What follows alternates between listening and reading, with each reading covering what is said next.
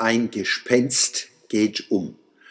Zum Gelingen Deutschlands nach 1945 bis zum heutigen Tage trägt entscheidend bei, dass wir uns nach Jahren des Sträubens ab den 1960er und folgenden Jahren des letzten Jahrhunderts als Deutsche dazu durchgerungen haben, uns mit den monströsen Dummheiten und Verbrechen des Nationalsozialismus tiefgreifend auseinanderzusetzen. Was da geleistet wurde und wird, ist eine wirkungsvolle Kulturrevolution pro humanum. Dankbar dürfen wir deshalb folgenden Bericht entgegennehmen. Zitat Bei der Gedenkstunde des Volksbundes Deutsche Kriegsgräberfürsorge im Bundestag bescheinigte der ehemalige israelische Botschafter in Berlin, Avi Primor, den Deutschen eine vorbildliche Rolle bei der Aufarbeitung ihrer eigenen Geschichte.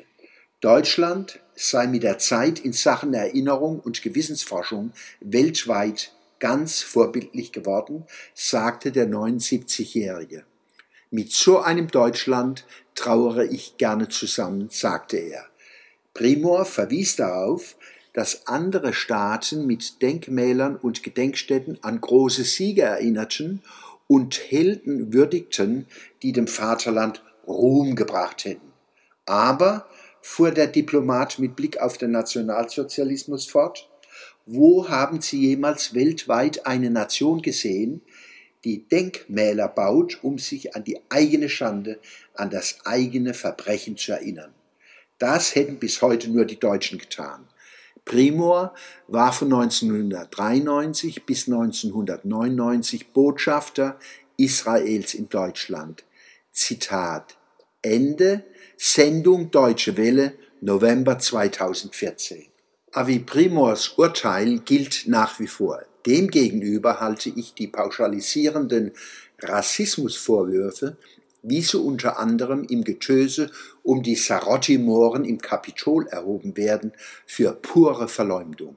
Wir Mannheimer dürfen solche Übergriffe nicht akzeptieren.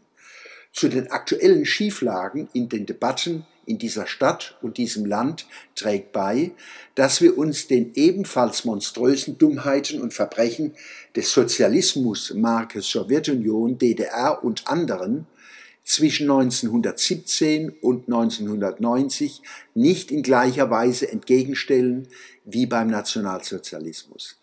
Anders ist die Unverfrorenheit nicht zu erklären, mit der zurzeit alte Gespenster wieder umgehen, wie der Ruf nach klassenloser Gesellschaft, Enteignung und anderem Irrsinn, der weltweit so drastisch gescheitert ist.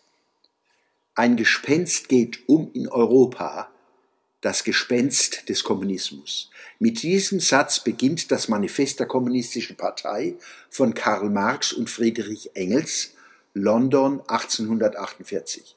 Die beiden meinten dies damals ironisch. Sie ahnten nicht, wie furchtbar unironisch ihr Gespenst dereinst in der Welt wüten sollte. Als Demokrat, Kind und Künder der Aufklärung rufe ich allen Demokraten zu, uff, Basse.